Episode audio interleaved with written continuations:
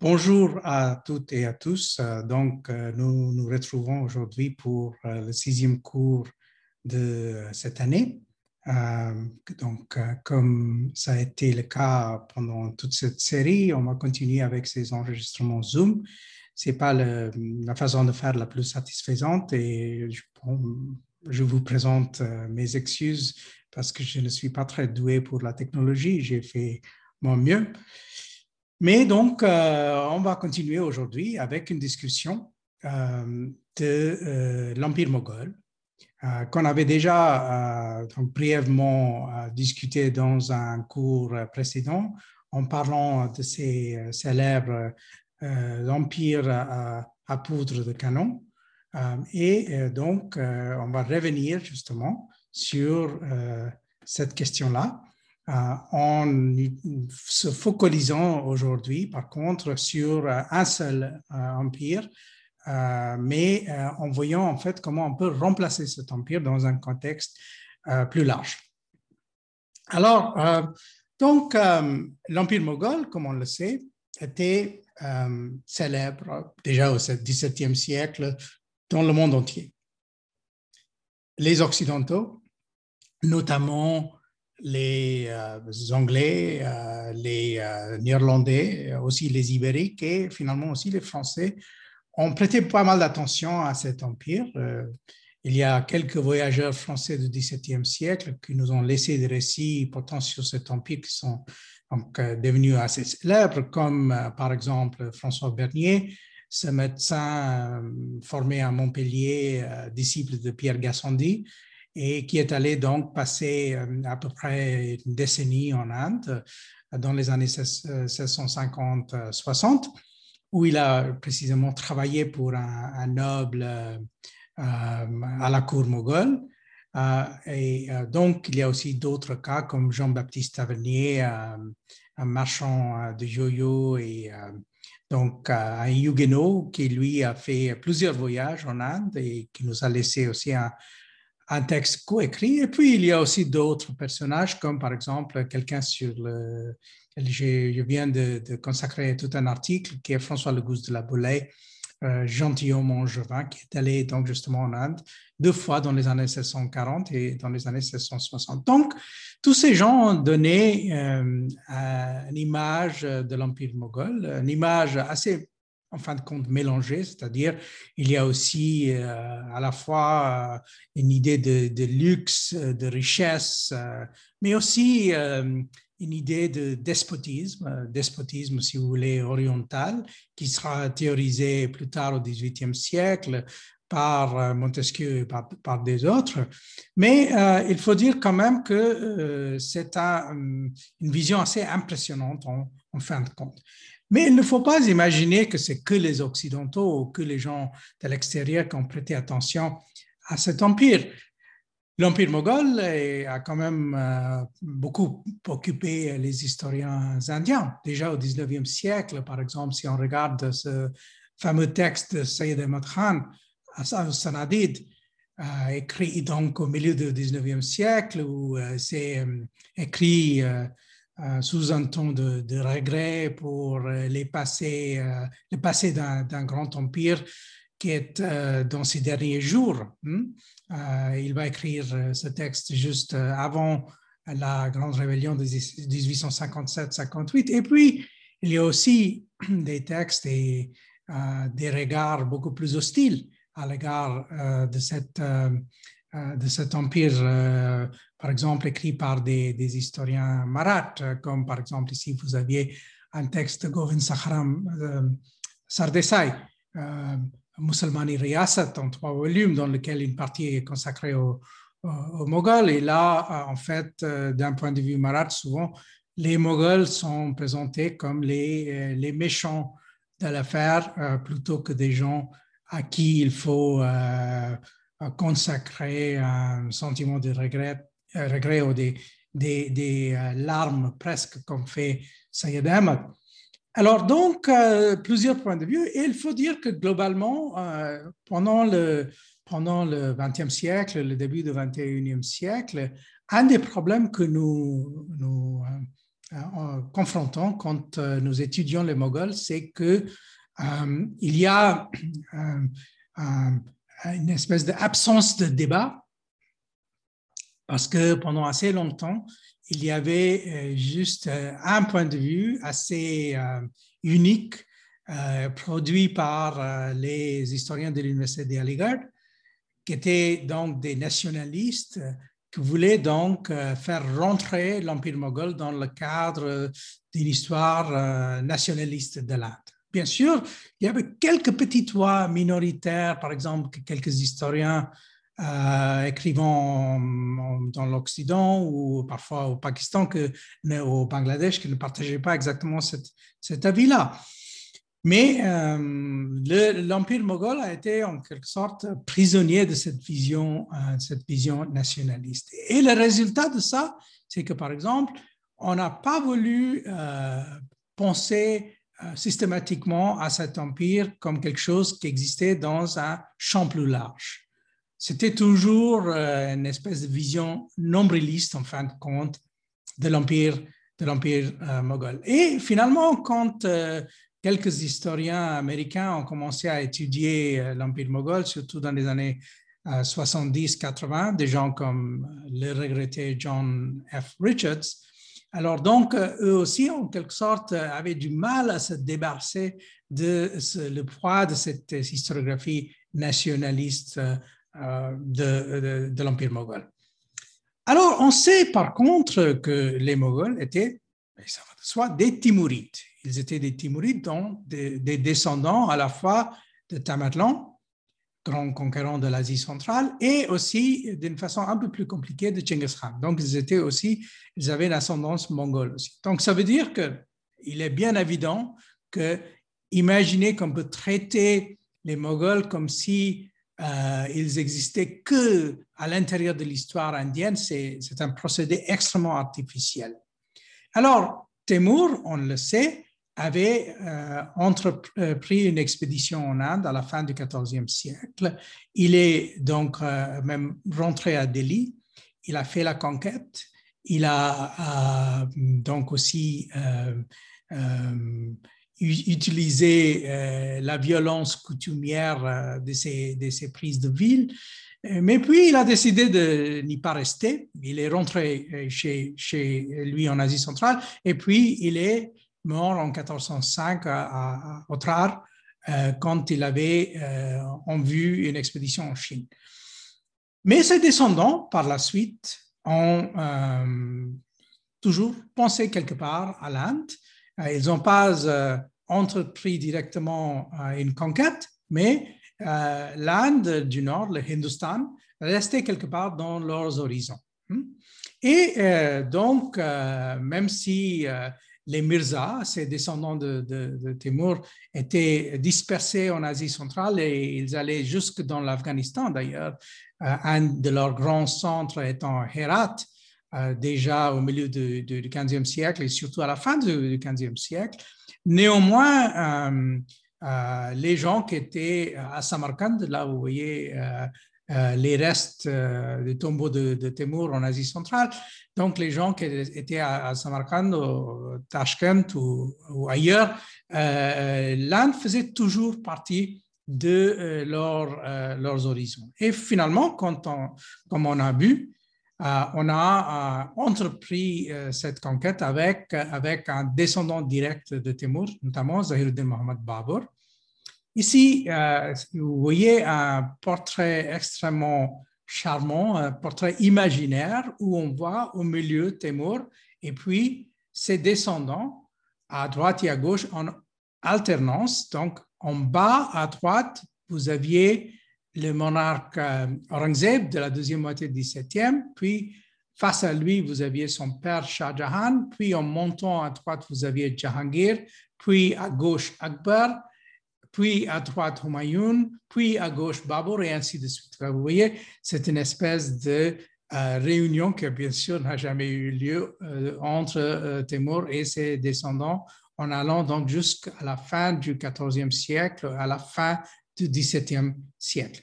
Donc, le fait qu'on a produit des portraits comme ça démontre bel et bien que les Moghols n'ont jamais oublié leur ascendance. Ils n'ont jamais oublié d'où ils venaient et qu'ils avaient leurs racines en Asie centrale. Et ça pourrait être une question de un peu d'embarras pour, pour les historiens nationalistes indiens, mais il faut quand même ne pas oublier qu'il y avait ce lien et que ça restait un lien important et dans la réalité et dans l'imaginaire. Depuis un certain temps, on a commencé euh, quand même à essayer de sortir de ce carcan, euh, disons, hypernationaliste. Je vous, je vous donne quelques exemples. Euh, et la façon de faire euh, euh, est de traiter l'Empire moghol dans un cadre de l'histoire comparée. Donc là, vous aviez trois exemples. À gauche, Soraya Faroqi, qui est donc grand spécialiste de l'Empire ottoman, même si en fait elle est elle-même d'origine en partie indienne, a entrepris cette euh, comparaison entre euh, l'Empire ottoman et l'Empire moghol, euh, en partant de ce qu'elle appelle une histoire sociale. Une partie de, de ce livre est, bien sûr de l'histoire sociale, mais il y a aussi d'autres, d'autres choses dedans. elle traite ça d'une façon asymétrique, c'est-à-dire elle connaît très bien l'Empire ottoman, de, même des sources textuelles et d'archives, etc., tandis que elle aborde l'Empire moghol essentiellement par le biais de la littérature secondaire. Puis, au milieu, vous aviez quelque chose qui correspond plus à un livre euh, pour étudiants, euh, écrit par l'historien américain Stephen Dale, où il compare euh, les Ottomans, les Safavides et les Moghols. donc, c'est divisé en chapitres thématiques. Donc, dans chaque chapitre, il, consacre un peu de temps à, chacun de ces trois, trois empires. Et puis, on a à droite le livre euh, Ouvrage collectif dirigé par Sheldon Pollock et Benjamin Ellman, où on a essayé de remplacer euh, l'Empire moghol et d'autres systèmes politiques en Inde dans, une comparaison avec, la Chine. il faut dire que malheureusement, ce livre est assez inégal dans ses chapitres. et il y a les réflexions portant, par exemple, sur la comparaison euh, entre euh, l'Inde moghol et les Qing euh, souvent laisse à désirer.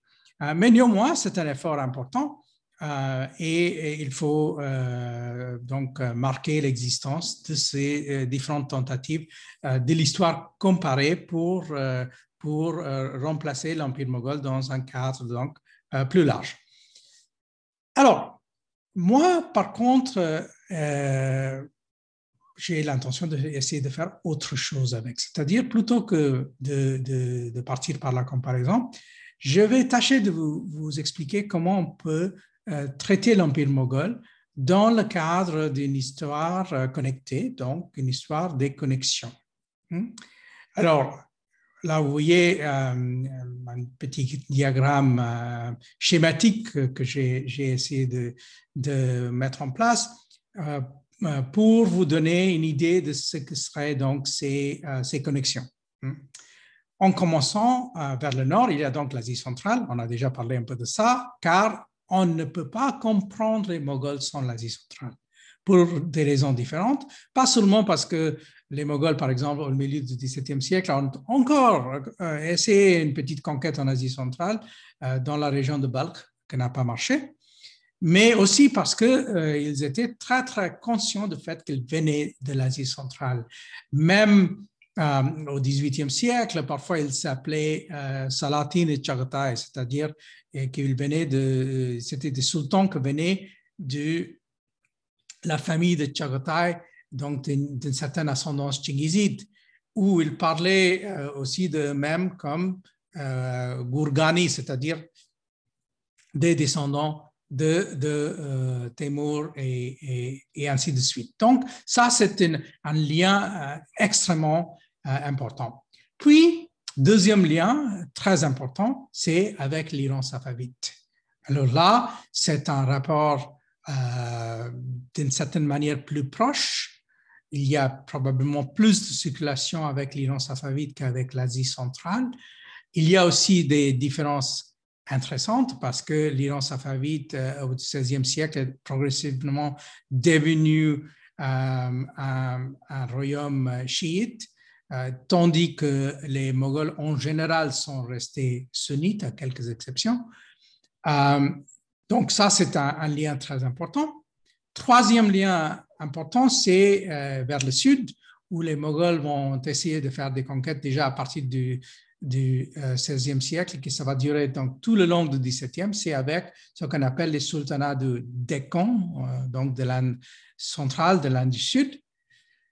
Puis, il ne faut pas oublier aussi qu'il y a un lien avec l'Empire ottoman, même s'il si il n'y a, pas de frontières euh, qui étaient partagées, parce que les Ottomans avaient beaucoup de prestige parce que euh, les Ottomans étaient aussi l'autre grand pouvoir sunnite euh, dans le monde à l'époque. Hmm? Et puis, il faut aussi mentionner d'autres éléments euh, dans le cadre d'une histoire de circulation et d'une histoire connectée, notamment l'Afrique orientale, qui a des liens avec l'Empire moghol, mais qui sont des liens un peu indirects en passant notamment par, le, par le Décan. Et il y a aussi euh, d'autres questions, euh, par exemple les liens euh, avec le monde malais et le monde aussi birman. Et finalement, il ne faut aussi pas oublier qu'à l'époque de la fondation de l'Empire, déjà les Européens sont présents en Inde. Donc, tout le long du 16e, 17e et début du 18e, il y a donc aussi cette question des Européens et euh, derrière les Européens, bien sûr, de l'Europe, qui est aussi un espace avec lequel il y a, il y a euh, un, régime de, circulation, pour pour ainsi dire.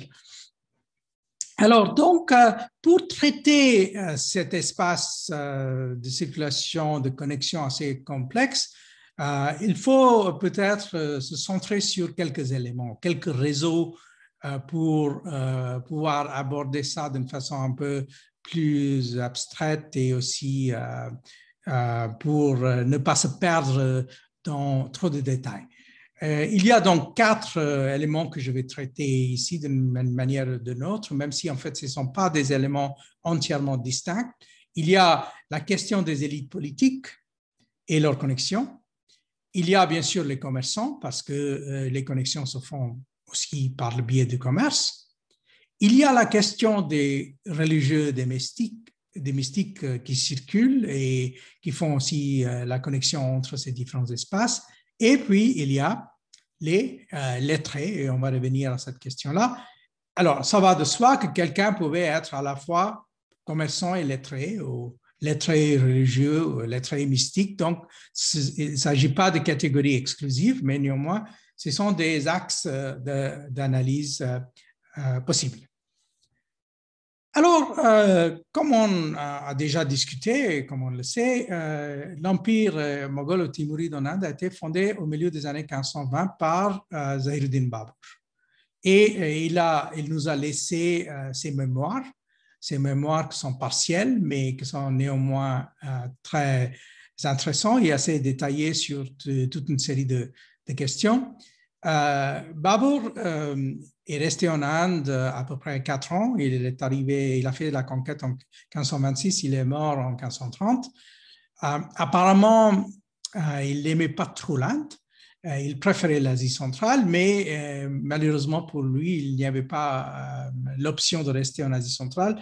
Il avait été chassé de là-bas, notamment par les Shaibanides, et, donc, sans autre sortie, il a décidé de fonder cet autre empire. Et euh, donc, euh, depuis le départ, hein, là, vous aviez euh, deux des documents d'archives moghols qui sont parmi les premiers à gauche de l'époque de Babur, à droite de l'époque d'Akbar. Donc, vous voyez que ils sont en train d'utiliser des technologies d'administration euh, déjà euh, préexistantes. Ils n'ont pas inventé les choses de toutes pièces. Euh, ils avaient déjà toute une tradition, une tradition donc timouride, mais aussi une tradition donc plus large. Ils puisaient dans, ces, dans ces, leur propre mémoire et la mémoire des secrétaires qu'ils ont accompagnés et, et, qui faisaient partie donc de la chancellerie moghols depuis, depuis le départ. Hmm? Alors, c'était qui les gens qui venaient donc avec, avec Babur Il y avait bien sûr des, des, guerriers, il y avait aussi, comme je vous ai dit, des secrétaires, des hommes de lettres, mais euh, il y a une connexion de Babur qui est extrêmement importante, c'est avec euh, euh, des gens qui sont liés avec ce personnage en particulier, Khaja Ouedullah Erar, donc un grand mystique, un grand soufi de l'Asie centrale. À droite, là, vous voyez le complexe de son tombeau, etc. Alors, Khaja Erar, c'est quelqu'un qui nous a laissé énormément de, traces. Là, vous aviez la traduction euh, par Johan Gross et Assam Urunbaev de ses lettres. Et à droite, vous aviez un document euh, portant sur lui. Euh, et essentiellement, il s'agit de quelqu'un qui n'était pas seulement un soufi, qui n'était pas seulement considéré comme en quelque sorte le maître spirituel de Babur et de sa famille, mais qui était aussi considéré comme un grand homme d'affaires, quelqu'un qui possédait beaucoup de terres en Asie centrale, donc, si on imagine que les mystiques sont des gens extrêmement pauvres, euh, qui euh, sont plus ou moins en train de se promener à moitié nus euh, et dans un état d'extrême pauvreté, on est loin de ce cas. avec les Erar et les Erari, il s'agit donc des vrais hommes de pouvoir, des hommes extrêmement riches et puissants de leur, de leur époque.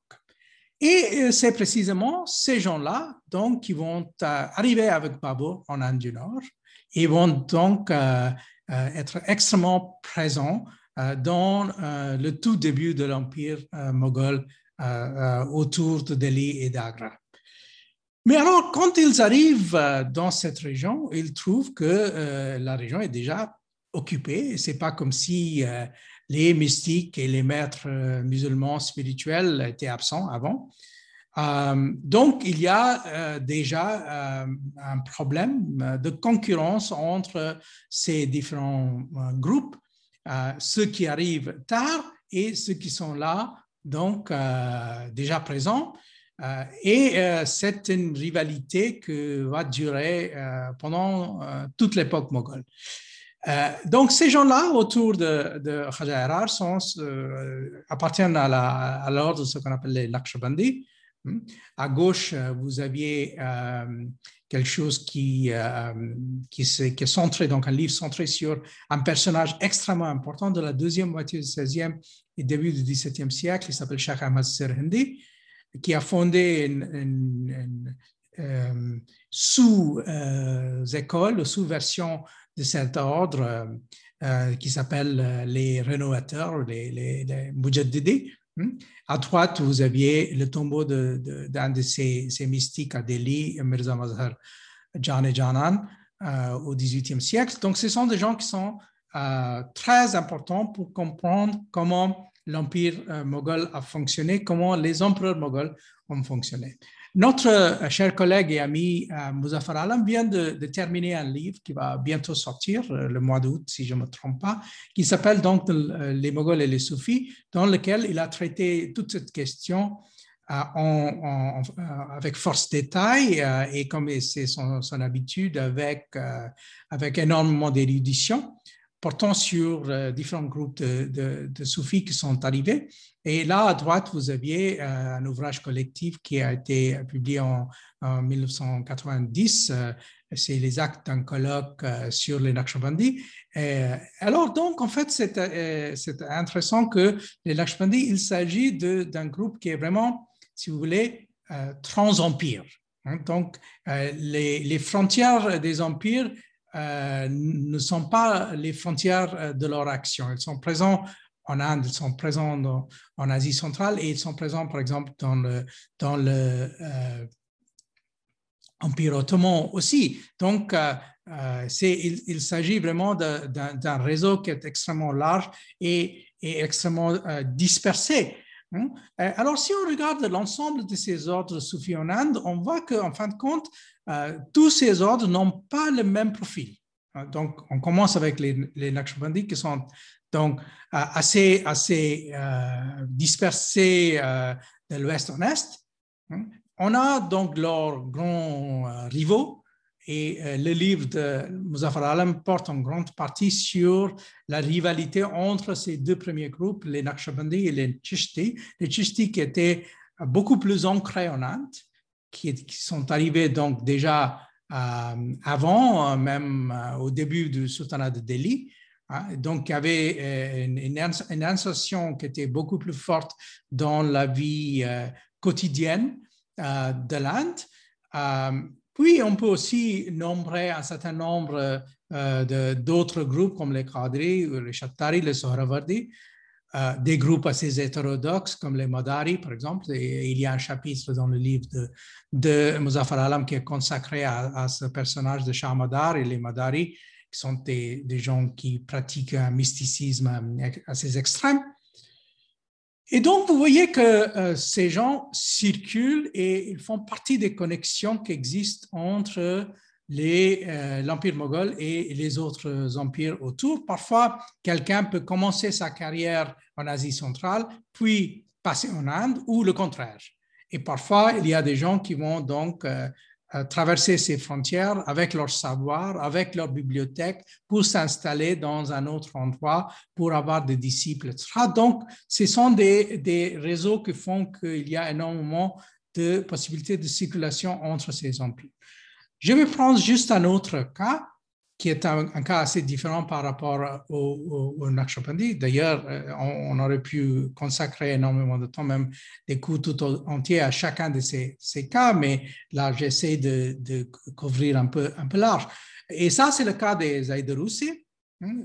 Voilà, donc euh, les, les gens qui trouvent leurs origines dans le Yémen, euh, et euh, on a donc un livre assez, assez récent et intéressant de, euh, de l'ethno-historien Eng Seng-ho, The Graves of, Tarim, dans lequel il traite ces gens-là. Et là, à gauche, vous aviez un texte, Al-Nur al-Safir, qui est un texte très important portant sur ces gens écrits au tout début du XVIIe siècle. Et si on regarde ces textes-là, on se rend compte qu'il s'agit d'un réseau qui est tout à fait différent par rapport au Naqshbandi, parce que c'est un réseau qui passe de Yémen et du sud de l'Arabie, donc euh, de, euh, l'Hadramaut, en Inde occidentale. Ils sont donc présents dans des endroits comme Khambayat ou Surat, le, port, le grand port des Moghols, qui, a été utilisé pour euh, le commerce avec le Golfe Persique et aussi euh, avec la mer Rouge. Et puis, en fait, ces gens-là vont aussi aller s'installer dans le monde malais. Donc, c'est eux aussi qui font la, connexion entre le monde de l'Inde occidentale moghole et euh, l'Asie du Sud-Est pour arriver dans la Malaisie, l'Indonésie et ainsi de suite. Donc, vous voyez qu'il y a des, pour ainsi dire, les soufis qui sont plus ou moins maritimes, il y a des soufis plutôt terrestres comme les Naqshbandi et les soufis dans le genre des Zaydroussi qui ont des, réseaux euh, euh, plutôt différents. Alors donc, euh, si on regarde la cour moghole, par exemple ici, vous aviez une collection de, peintures assez connues de l'époque de Shah Jahan.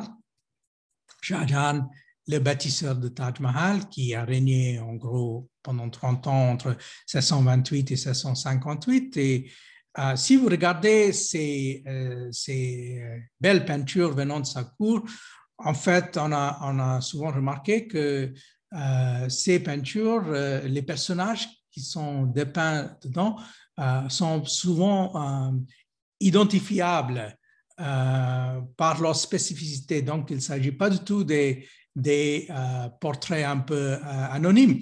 Et si on commence à, euh, regarder de près ces peintures-là, on se rend compte qu'il y a donc toutes sortes de personnages présents dans, ce, dans cette cour-là. Hein. Donc, il y a des mystiques, il y a des grands maîtres, il y a des poètes, il y a des chanteurs et des chanteuses, mais puis, il y a aussi, bien sûr, euh, les nobles, les administrateurs et aussi les princes, comme on voit à droite ici, les princes et les proches parents de l'empereur. Hmm?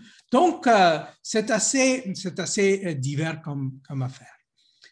Maria Schupp, spécialiste de, de l'histoire timoride, a consacré un article qu'elle a publié il y a quelque temps dans la revue des Annales portant sur euh, la circulation des lettrés et ces cercles littéraires entre Asie centrale, Iran et Inde du Nord. Elle a vu un peu large entre le 15e et le 18e siècle. Madame Schuppe avait auparavant publié un livre portant sur la ville de Herat à la fin du 15e siècle. Et alors là, dans cet article, elle essaie de nous, euh, nous expliquer comment entre euh, la constitution de l'Empire timuride dès la mort de Tamerlan en 1405 et le démembrement ou l'affaiblissement du régime héritier vers le milieu du XVIIIe siècle. Hein. On a eu donc l'épanouissement de la culture arabo-persane et le développement d'une civilisation pluriculturelle et bilingue turco-iranienne. Hein. Donc, euh, on parlait aussi turc que persan. Dans la cour euh, moghole, il faut dire, au départ, on était plus ou moins bilingue, mais progressivement, c'est le persan qui a pris le dessus, même s'il y avait toujours quelques euh, euh, turcophones présents même au XVIIIe siècle. Hmm? Donc, euh, en Asie centrale, la turcophonie était beaucoup plus pratiquée. Hmm? Alors donc, ce ce qu'on on voit, c'est que dans ce cadre-là, il y a des lettrés pratiquant et le turc et le persan, mais notamment le persan, qui vont donc euh, circuler, euh, passant d'un royaume à l'autre. Et euh, donc, on a plusieurs exemples de ça. Je vais commencer avec un exemple un peu atypique, hein, parce que c'est un cas qui nous amène jusque dans l'Empire ottoman. Hein. Alors, euh, il s'agit donc d'un texte qui a été écrit par un amiral turc, Seyidi Ali Reis. Hmm, là, à gauche, vous aviez l'édition turque. Le texte s'appelle euh, Le miroir des pays, Miratul Mamalik. Et à droite, vous aviez euh, donc la traduction faite par, Jean-Louis Baquet-Gramont. alors, c'est un texte dans lequel l'amiral raconte un peu ses aventures il s'avère qu'il a été envoyé en océan Indien pour lutter contre les Portugais, mais euh, il a perdu une bataille navale, puis il a fait naufrage et il est arrivé dans le Gujarat, en Inde occidentale.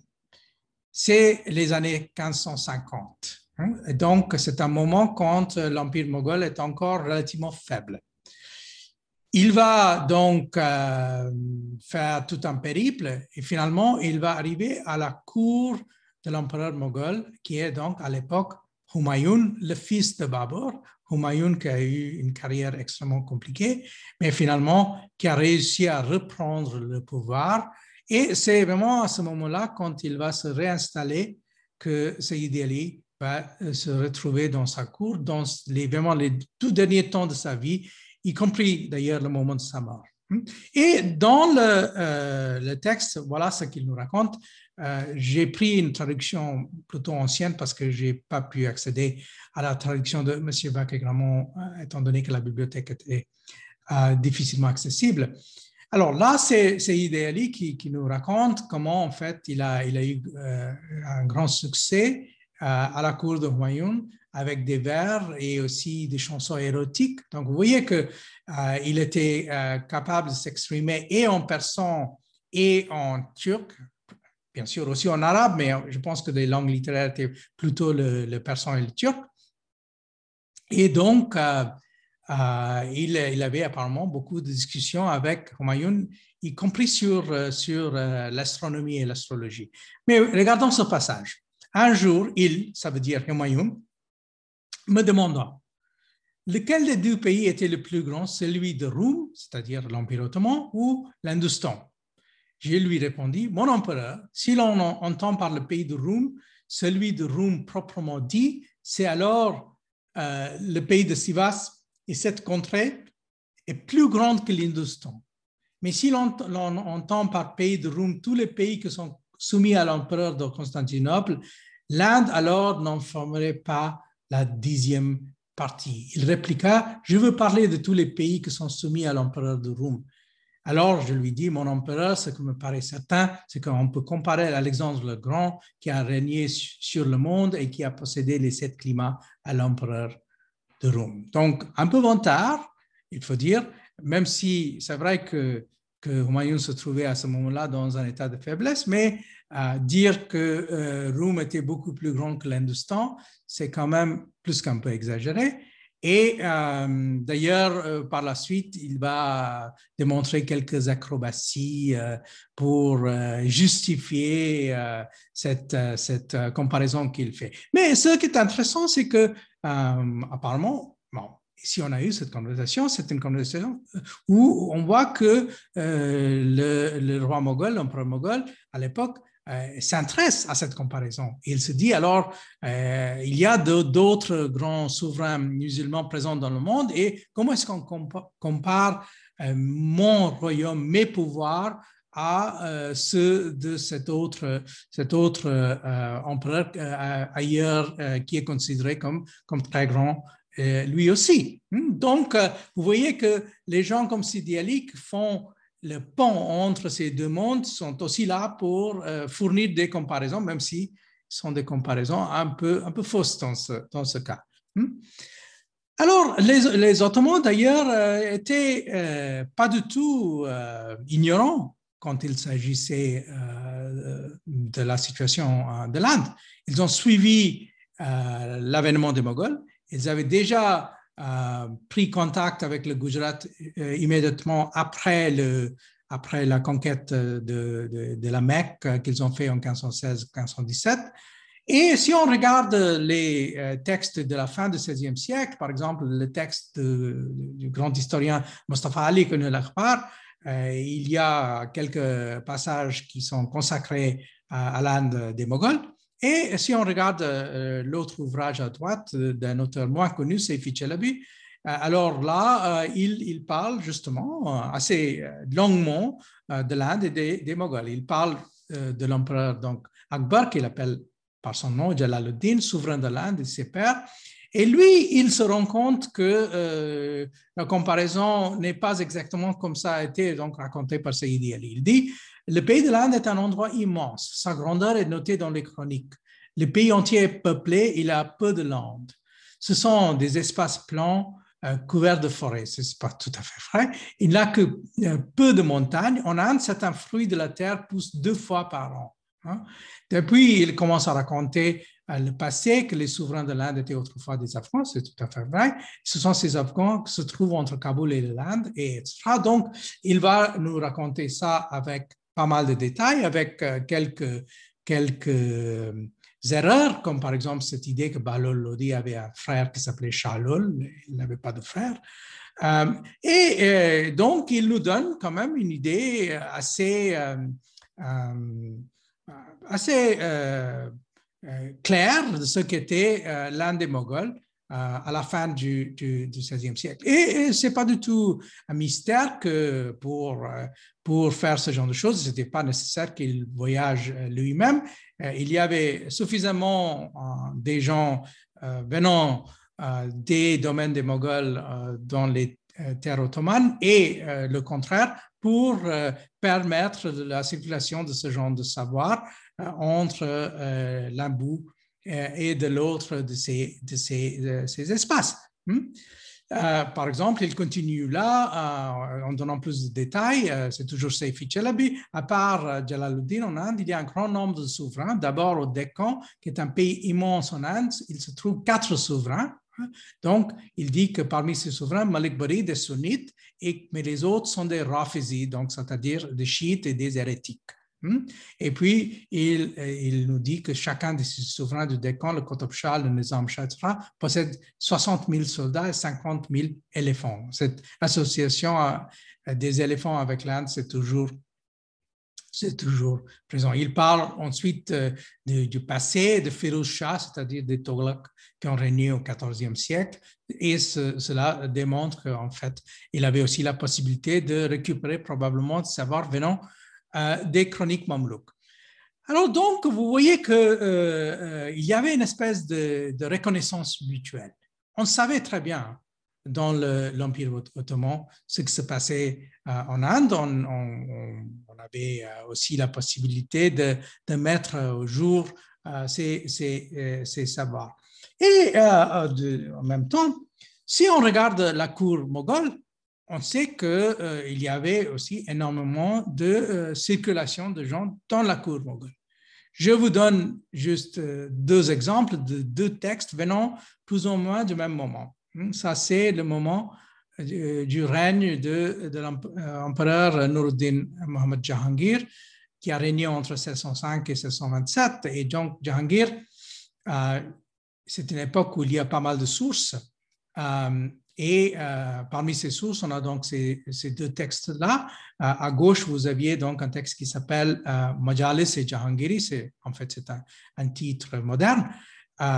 et c'est écrit par quelqu'un, un intellectuel assez connu qui s'appelle Abdus Sattar ibn Qasim Lahori. Et ce Abdus Sattar a donc raconté un peu les séances nocturnes de discussion à la cour l'empereur. Hein. Au milieu, vous voyez, euh, il y a une traduction allemande euh, qui, euh, de, ce texte-là. Et si on regarde ce texte, et si on regarde ça surtout avec l'autre qui est à droite, qui est un texte écrit par Mutrebi Samarkandi, un poète et chanteur de Samarkand qui est venu à la cour de, de Jahangir, qui a écrit un texte qui s'appelle Khatirat et Malakat. Et là, dans ces deux textes, on voit Combien de gens venant des horizons lointains existaient euh, euh, à la cour moghole C'était vraiment un, foyer où euh, Jahangir, donc apparemment, se plaisait à, faire venir des gens de loin pour parler avec eux, pour discuter toutes sortes de choses, pour remplir un peu sa curiosité, portant sur l'Asie centrale, sur des, domaines et des terres assez, assez loin. Hmm?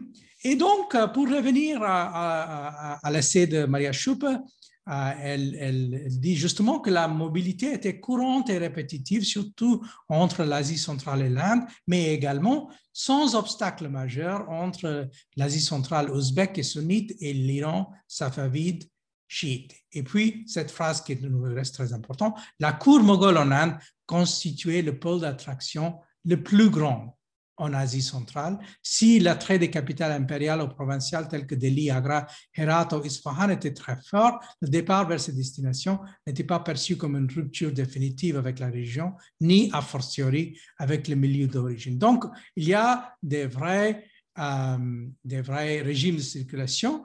Et donc, la deuxième constatation d'importance est la force du lien qu'on avait entre les milieux lettrés des différentes régions et la facilité avec laquelle les lettrés s'adaptaient et se fondaient dans les milieux locaux. Donc, il y avait euh, cette possibilité qui est donnée par euh, la pratique euh, du persan et en moindre mesure la pratique du turc. Bien sûr, ces gens-là avaient de la difficulté pour communiquer dans les langues vernaculaires de l'Inde qui était aussi présent à la cour moghole, mais il suffisait de parler le persan pour, pour fonctionner euh, euh, au quotidien, surtout dans un, milieu euh, courtisan. Hmm. Alors, ça, c'est donc un aspect. Il, faut aussi mentionner que les Moghols étaient très fiers du fait de, leur, de, leur cosmopolitisme.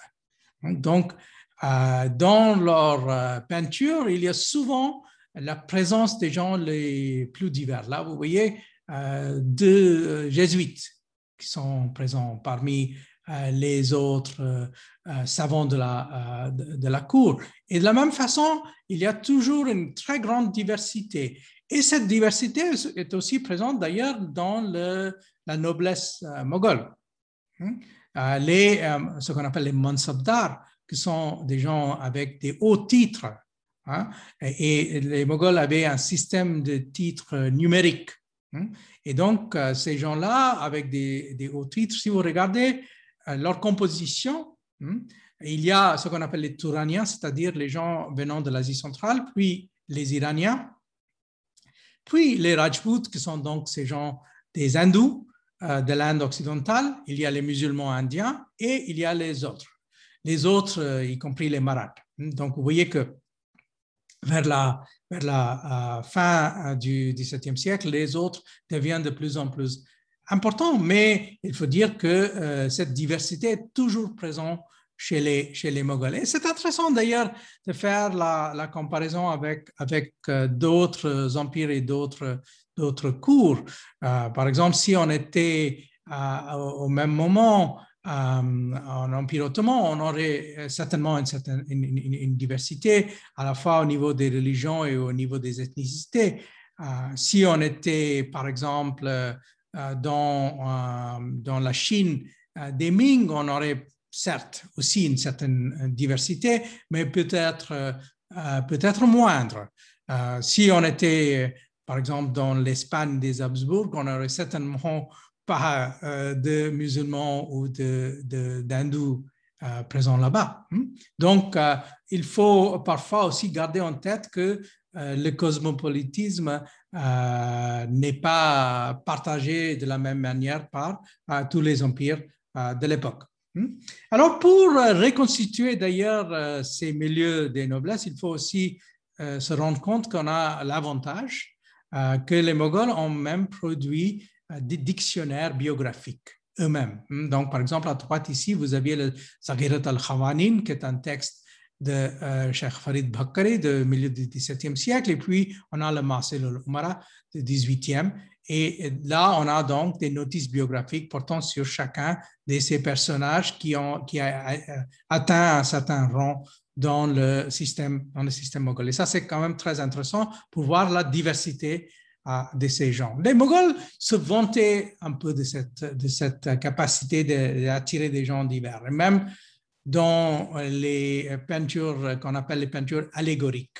Hmm? Donc ça, c'est une peinture allégorique portant sur l'empereur moghol Jahangir, dans lequel il est euh, donc assis sur, euh, sur un trône qui est déjà euh, métaphorique pour démontrer qu'il est le maître de temps.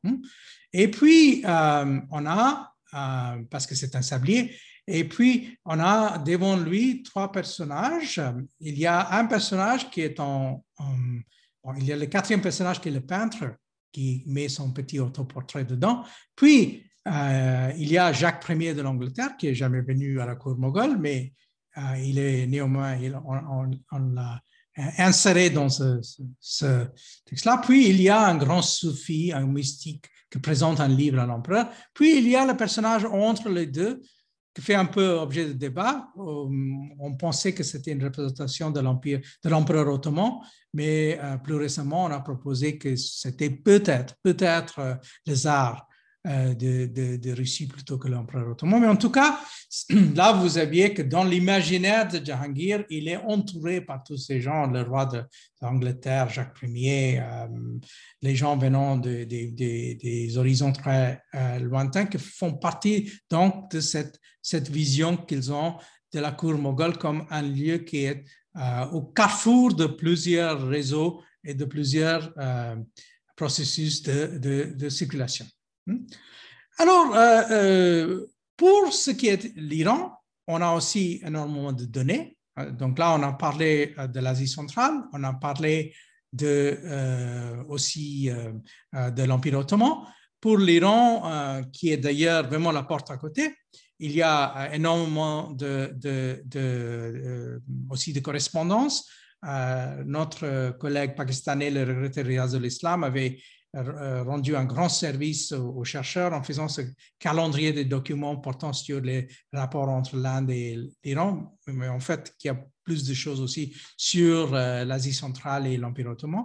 Et plus récemment, on a cet autre livre par, euh, un savant de Hyderabad, Ziauddin Shakeb, sur les relations entre le Décan et l'Iran. Donc, à partir de ces matériaux, on voit très bien que malgré le fait que l'Iran safavid était un, était un, domaine hum, chiite et euh, les Moghols étaient majoritairement sunnites, il n'y avait pas d'empêchement, il y avait énormément de circulation.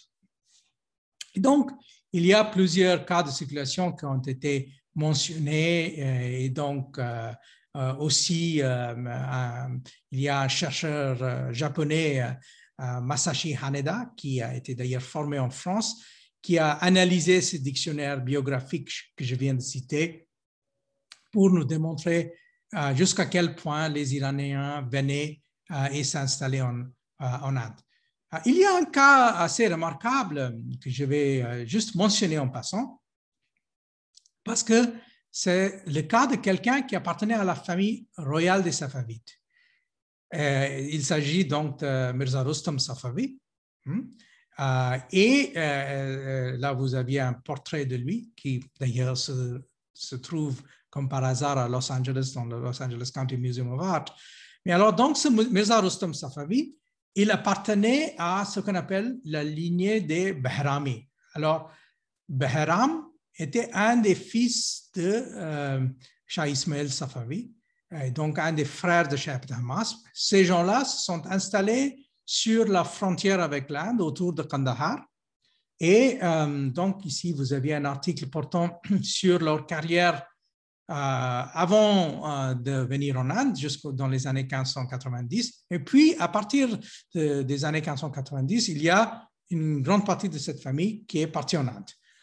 Mais ce qui est remarquable, hmm, c'est qu'ils euh, ont eu énormément de succès en Inde parce que euh, si vous regardez ici, hein, vous aviez euh, Mirza Badiuzzaman Shahnawaz Khan, qui est le fils de Mirza Rustam, et il a placé des, ses filles et ses petites filles, ses nièces, dans les plus grandes familles de l'Inde moghole. Hmm?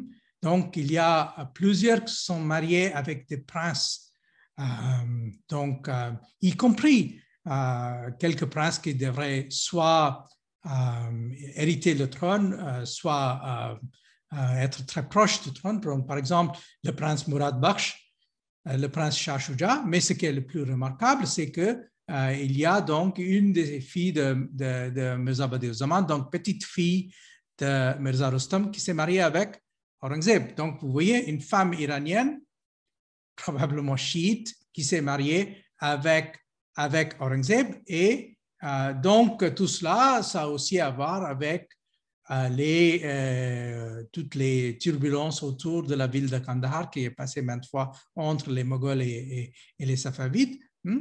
Mais ce qui est aussi très intéressant, c'est que vous, voyez que ce, qu'on appelle euh, le Taj Mahal du Deccan, c'est-à-dire euh, euh, le tombeau construit par Aurangzeb pour sa femme. Et cette femme, donc, était précisément une membre de la famille safavite qui, comme un certain nombre de ses nièces et ses sœurs, etc., était très bien placée dans l'arène moghol. Donc, il y a une espèce de, de, va-et-vient, une complicité même entre les deux dynasties qu'il faut, il faut euh, repérer et il faut se rendre, compte de ça. Et peut-être euh, aussi comparer avec un certain nombre d'autres cas, comme par exemple les Byzantins qui ont aussi parfois marié leurs filles euh, dans d'autres familles royales dans le, contexte européen. Alors, donc l'Iran, c'est très important. L'Iran est très important comme lien direct, mais l'Iran est aussi très important euh, comme espèce de triangulation parce que l'Iran a des liens avec le Décan. Ici, vous voyez euh, une peinture qui nous est venue du royaume de Bijapur.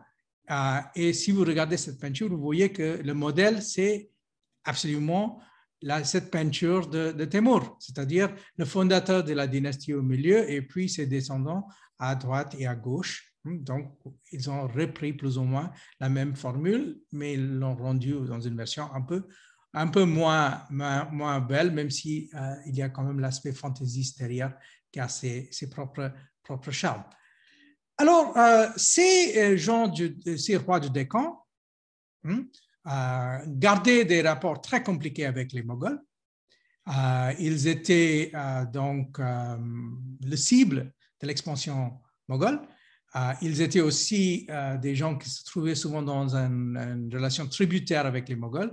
Euh, on a des textes très intéressants portant sur ces rapports, par exemple le texte d'Assad Beg Kazvini qui vient tout juste d'être publié en deux éditions récemment. Et Assad Beg, c'est quelqu'un qui est allé dans le Décan en tant qu'ambassadeur moghol au début du, XVIIe siècle et qui nous a laissé un récit très précieux portant sur les Adil Shahi, comme par exemple Ibrahim Adil Shah, le roi que vous voyez ici à gauche. Hmm? Et euh, d'ailleurs, dans les derniers temps, on a plusieurs ouvrages, euh, soit collectifs, soit individuels, portant sur euh, le Décan et ses rapports avec le monde iranien et aussi avec le monde moghol, parce que c'était, comme je vous ai dit, une espèce de triangle de circulation assez intéressant et assez fréquenté par plusieurs personnes des gens qui commençaient leur carrière en Iran, puis passaient dans le décan, puis passaient euh, au service des Moghols ou le contraire, et ainsi de suite. Donc, encore une fois, des poètes, des peintres, des lettrés, des mystiques, et, ainsi, ainsi de suite. Hmm. Euh, parmi ces gens, il y a aussi des personnages qui ont eu des, carrières politiques fulgurantes, comme vous voyez ici Mir Mohammad Momen Astarabadi, qui euh, est devenu un personnage très important dans la Hyderabad euh, du début du XVIIe siècle. Et euh, en fait, on a aussi quelques traces de sa correspondance avec, avec l'Iran qui nous donne une idée beaucoup plus précise de comment ces gens se déplaçaient et qu'est-ce qu'ils faisaient et aussi quel genre de lien ils gardaient avec leur, leur pays de naissance. Hmm? Alors, donc, vous voyez que il faut quand même penser l'Empire moghol comme un espace ouvert, comme un espace de passage, comme un carrefour, comme un lieu euh, où il y avait euh, des gens qui venaient d'un peu, euh, un peu partout ailleurs. Et je vais vous donner juste un autre exemple. Et ça, c'est un exemple un peu plus compliqué géographiquement, c'est l'Afrique orientale. Euh, il y avait des gens venant euh, à la fois de l'Afrique, euh, de la côte Swahili, mais aussi de l'Éthiopie, ce qu'on appelait la Habesh. Hmm? ils avaient déjà des liens avec le sultanat de Gujarat. Ils ont laissé des traces comme cette mosquée à Ahmedabad qui a été donc construite par un de ces personnages. Mais il y a aussi un certain nombre de ces gens qui sont installés dans le Décan au XVIe siècle, un de leurs, leur, euh, euh, points de, concentration, c'était euh, autour de Daman, ville portuaire qui a été finalement conquis par les Portugais. Par les Portugais. Puis, après la conquête portugaise, portugaise ils sont donc dispersés un peu ailleurs et ces gens-là se retrouvent un peu partout dans le Décan. Et donc, quand les Moghols vont avoir des contacts avec les, les Décans, ils vont, euh, pour la, première fois, d'une façon systématique, rentrer en contact avec ces élites afro-indiennes qu'ils vont trouver aussi par la suite dans le, Gujarat. Et le plus grand personnage parmi ces, ces euh, grands euh, personnalités d'origine africaine, c'est donc dénommé Malik Ambar, qui est devenu euh, euh, plus ou moins hein, le souverain, sans, vraiment prendre le titre euh, d'un des sultanats du Décan. Hein. et les Moghols n'ont jamais pu mettre la main sur lui. il a toujours su résister jusqu'à sa mort dans les années 1620. Là, vous voyez le tombeau de Malik, de Ambar. Et euh, ici, vous voyez quelque chose qui est assez curieux, c'est-à-dire une, peinture fantaisiste où l'empereur moghol, euh, Jahangir, euh, pense qu'il un jour qu'il pourra transpercer la tête de Malik Ambar avec ses flèches, mais ce qu'il n'a jamais réussi à faire. Donc, c'est quelqu'un qui est vu comme un ennemi capital, mais qui a aussi mené une résistance importante par rapport aux Moghols. Donc là, vous voyez encore une fois, il y a des réseaux qui vont encore plus loin, traverser l'océan Indien occidental et ainsi de suite. Donc, euh, j'arrive plus ou moins à la fin de mon propos. Vous voyez que il faut voir cet empire moghol comme quelque chose qui est lié avec maintes autres endroits et systèmes politiques, Asie centrale, Iran safavide, Empire ottoman, Afrique orientale, Décan, monde malais, mais aussi, comme je vous ai dit, avec les Européens. les Européens qui étaient présents déjà à partir du XVIe siècle, on les voit ici dans, un, dans une peinture du XVIe, et qui continuent à être présents. Euh, souvent comme euh, prêtres catholiques, ça c'est euh, leur rôle au départ. Hein. vous voyez des peintures moghols dans lesquelles ils sont représentés comme ambassadeurs, comme traducteurs. Hein. là, vous aviez par exemple un, texte, chrétien, une vie de Jésus écrit pour l'empereur moghol Mirat al-Quds, hein qui a été donc produit à cette époque-là. On a d'autres textes euh, aussi, euh, euh, ici le texte qui s'appelle Dastan et Massi. Donc, ces gens-là qui aussi qui rentraient dans ce, monde persophone, qui essayaient eux aussi de devenir des lettrés pour participer dans la, dans, dans la vie, de, dans la vie de, de cours. Et bien sûr, on peut aussi penser aux autres Européens qui sont arrivés euh, tout au long du XVIIe siècle, les Anglais, les Néerlandais, chacun avec leur projet de commerce, avec leur propre vision, euh, en, amenant euh, des nouvelles, des technologies, parfois des curiosités, des télescopes, des, des horloges, etc., des, horizons lointain. Et tout cela, c'est donc des échanges qui alimentaient euh, la vie euh, de, l'Empire moghol pendant son existence. Mais en fin de compte, on sait que c'est aussi par le biais de ces gens-là, ici c'est plutôt un néerlandais, mais c'est plutôt ces Européens venus du Nord, les Anglais, qui vont aussi finalement être la cause de la fin de cet empire euh, progressivement au, XVIIIe euh, siècle.